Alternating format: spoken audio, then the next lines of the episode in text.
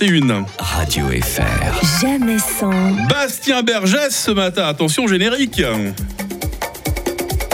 C'est la revue de presse de Bastien Bergès. Hey c'est la revue de presse de Bastien Bergès. Et on débute ce tour d'actu avec une info locale, Mike. Canton de Fribourg, trop de gynécologues en ville et pas assez en campagne. Ouais, c'est un sujet que j'ai trouvé sur frappe.ch, voisin de Radio Fribourg. Et je voulais féliciter Karine Baumgartner de la rédaction qui met en titre de l'article Le désert gynécologique. Ah, ça sent la sécheresse dans les bureaux de Mediapart.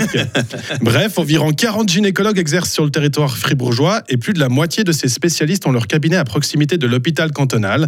Bon, en même temps, je comprends que ce soit embêtant pour les femmes qui habitent loin de la ville. J'ai entendu dire qu'en cas d'urgence, elles étaient obligées d'appeler le vétérinaire de campagne. Oh, quelle horreur. Alors le pauvre, il fait ce qu'il peut, mais bon, au niveau instrument, on n'est pas sur le même calibre. Hein. Pas vrai. Aux États-Unis, la communauté LGBTQIA à nouveau au milieu d'un scandale économique. Après le boycott national de la bière Bud Light à la suite d'une campagne de pub avec pour égérie une personne trans, de nombreux Américains ont décidé de ne plus dépenser un dollar dans la chaîne de magasins Target.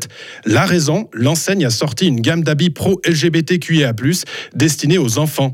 Résultat, dix jours après le début de ce nouveau boycott, la société cotée en bourse a perdu 10 milliards de dollars.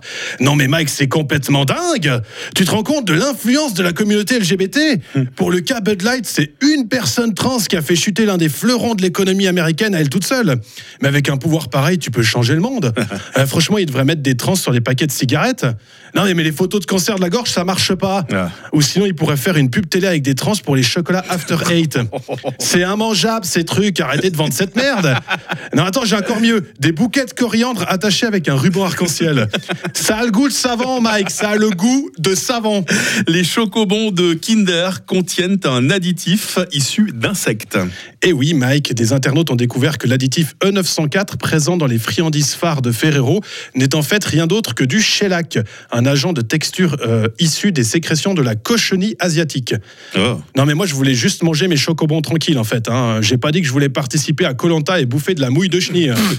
oui parce qu'il précise que ce sont des sécrétions de chenilles femelles. Alors peut-être que celles des mâles étaient trop salées ou trop épaississantes, j'en sais rien. Ah non. Bon, à part ça, tu- tu- si tu peux faire des bonbons qui se vendent par millions grâce à des sécrétions féminines, je me dis que, chères auditrices, il y a peut-être un marché. Bon appétit. Ah bah attends, sur TikTok, t'as bien des influenceuses qui vendent l'eau de leur bain ou leur paix en bocal.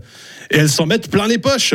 En plus, sur le marché roman, il y a déjà les biscuits de Tante Agathe. On pourrait lancer les truffes pralinées de la mère Cyprine. non? Pendant qu'on y est. hein. alors pour se défendre, Ferrero explique que le shellac, c'est un agent d'enrobage très souvent utilisé dans l'agroalimentaire. Moi, je me demande quand même qui a été le chercheur dans l'histoire de l'humanité qui a dit à son collègue, Euh, tu sais quoi, on va aller en Asie, on va trouver la race de, la, de chenille la plus dégueulasse qui existe.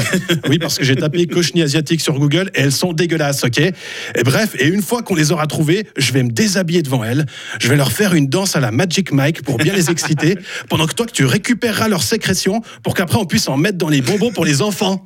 Le Viagra en tête des importations illégales de médicaments en Suisse. Ah bon, on est peut-être fort pour les montres et le chocolat, mais semblerait qu'on aurait de la peine à rester au garde à vous. Et c'est plutôt bizarre parce qu'en Suisse, depuis 2020, on a l'autorisation d'acheter la pilule bleue en pharmacie sans ordonnance. Tu m'as l'air bien au courant, Bastien. hein Bah oui, parce que je suis un chroniqueur sérieux Ah ouais, et que ouais. quand je parle d'un sujet, je mène mon enquête. Alors par pure conscience journalistique, je suis allé en pharmacie pour essayer de m'en procurer et du coup j'ai compris pourquoi on en importait illégalement. illégalement hein. 80 balles les 4 pilules. Alors moi quand je pensais à m'envoyer en l'air, c'était pas en achetant un billet d'avion pour Lisbonne. Ça coûte moins cher avec EasyJet. ouais non mais bon de toute façon tu te doutes bien que Mike, moi j'ai pas besoin de l'aide d'un médicament pour être dur comme un roc. Ah, bien sûr. Eh, tu veux connaître mon secret? Ah, vas-y, vas-y. À chaque fois que je fais l'amour, je mets Tina Turner en musique de fond. Ah. Ah oui, je suis le meilleur, c'est clair, mais. Ah, vas-y, Tina. Oh, Tina, tu m'excites. Quoi? Quoi À toi, c'est Stéphanie. Excuse-moi. Ouais, vas-y, Stéphanie. Et voilà, Fribourg, c'était tout pour moi aujourd'hui.